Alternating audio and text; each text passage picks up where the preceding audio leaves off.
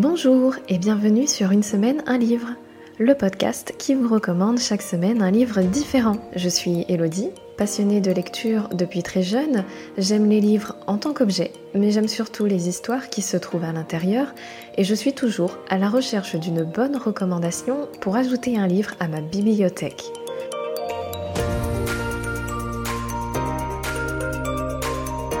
Tous les mardis, vous me retrouverez seule ou en compagnie d'un ou une invitée pour vous proposer une nouvelle recommandation. Il s'agit d'un livre qui mérite d'être connu, d'être lu, voire même d'être écouté. Et vous, cher auditeur, si cette recommandation a fait écho en vous, vous ajouterez peut-être ce livre à votre propre bibliothèque. J'espère que vous avez passé un très bon été, que vous avez pu en profiter pour euh, lire plus, pour parler de livres, pour raconter des histoires, pour partager des moments avec les amis, pour profiter du soleil. Il y avait tellement de choses à faire. J'espère que vous avez pu faire une bonne partie de tout ce que vous souhaitiez.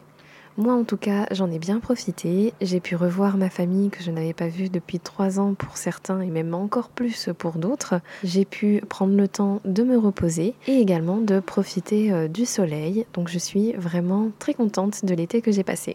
Aujourd'hui, c'est l'épisode de reprise, l'épisode de rentrée, le premier épisode de la saison 2, donc c'est le retour des recommandations littéraires.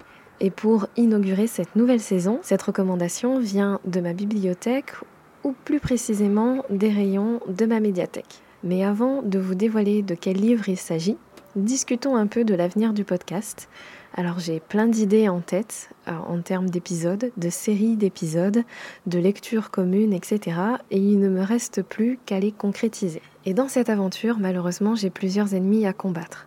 Euh, le temps, les compétences de montage, l'audace souvent, mais heureusement, j'ai beaucoup d'alliés dans cette aventure. D'abord la chance d'avoir des invités qui sont tous compréhensifs et patients, des abonnés sur les réseaux sociaux qui sont toujours bienveillants, des proches qui me soutiennent, et surtout, surtout, surtout, ce qui joue en ma faveur, ce sont les milliers de livres qui attendent sagement d'être recommandés.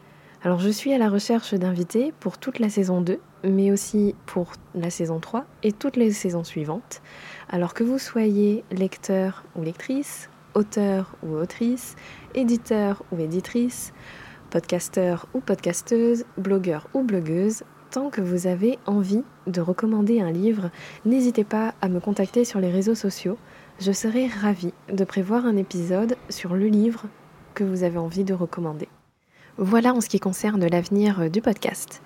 Et maintenant, je vais vous dévoiler avec quel livre j'ai choisi de reprendre la saison 2 du podcast. Il s'agit d'un roman de JMR intitulé Qui a tué l'homme Omar c'est un roman que j'ai pioché dans les rayons de ma médiathèque et même c'était sur les conseils d'une des médiatrices culturelles. J'y allais dans l'intention d'emprunter un autre roman. Il s'agissait de Meurtre et pépites de chocolat de Johan Fluck, j'avais beaucoup vu passer ce livre sur les réseaux sociaux et je voulais commencer l'été avec quelque chose d'un peu plus léger que mes lectures habituelles.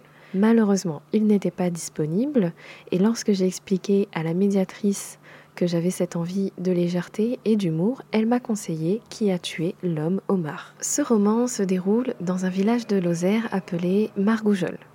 C'est le genre de petit village où tout le monde se connaît, où il y a peu de commerce et peu d'activités. C'est la définition même du village tranquille. Et cette tranquillité, elle est perturbée à deux reprises. La première fois, c'est lorsqu'un cirque, et pas n'importe lequel, un freak show, un cirque de curiosité, s'y installe pour s'y produire. Malheureusement, avant même la première représentation, le directeur du cirque meurt mystérieusement et les artistes vont, eux, rester dans la ville, dans le village de Margoujol. La deuxième fois que la tranquillité du village est perturbée, c'est lorsque, 70 ans plus tard, le cadavre mutilé d'un des artistes du cirque est retrouvé. Il s'agit de l'homme Omar, et on se demande bien ce qui a pu se passer pour que 70 ans plus tard, cet homme meure. La narration est menée du point de vue de Julie. C'est une des habitantes du village, et elle est aussi euh, un peu atypique, puisqu'il s'agit non seulement de la fille du maire, mais elle peut aussi être considérée comme une curiosité, puisqu'elle est paraplégique et elle communique un peu à l'image de Stephen Hawking grâce à un unique doigt valide et un ordinateur. C'est par elle que nous allons découvrir le village, ses commerces, ses habitants, mais aussi suivre l'enquête. La raison pour laquelle je vous recommande ce livre est simple, c'est parce que c'est vraiment une lecture détente. C'est un roman plein de cynisme, d'ironie. La narratrice fait preuve d'autodérision et d'humour noir. Tout ça donne un cocktail intéressant, je trouve, pour un polar, parce qu'il s'agit bien d'un polar. Et la clé du roman est véritablement ce personnage de la narratrice.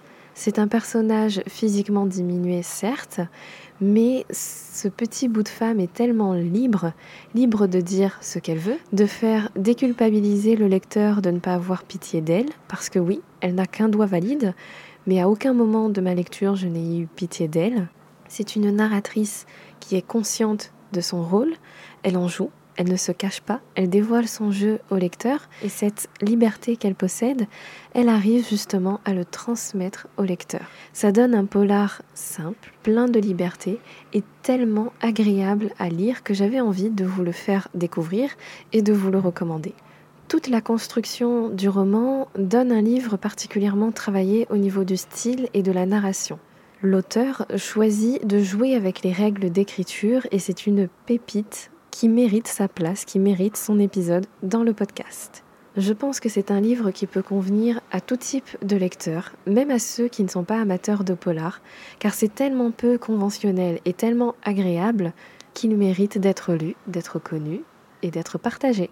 Voilà, j'espère que cet épisode vous aura donné envie de lire ce livre, donc Qui a tué l'homme au mar de JMR, mais également de lire des livres en général. Je vous donne donc rendez-vous mardi prochain pour un nouvel épisode du podcast et n'hésitez pas entre-temps à venir me parler sur les réseaux sociaux.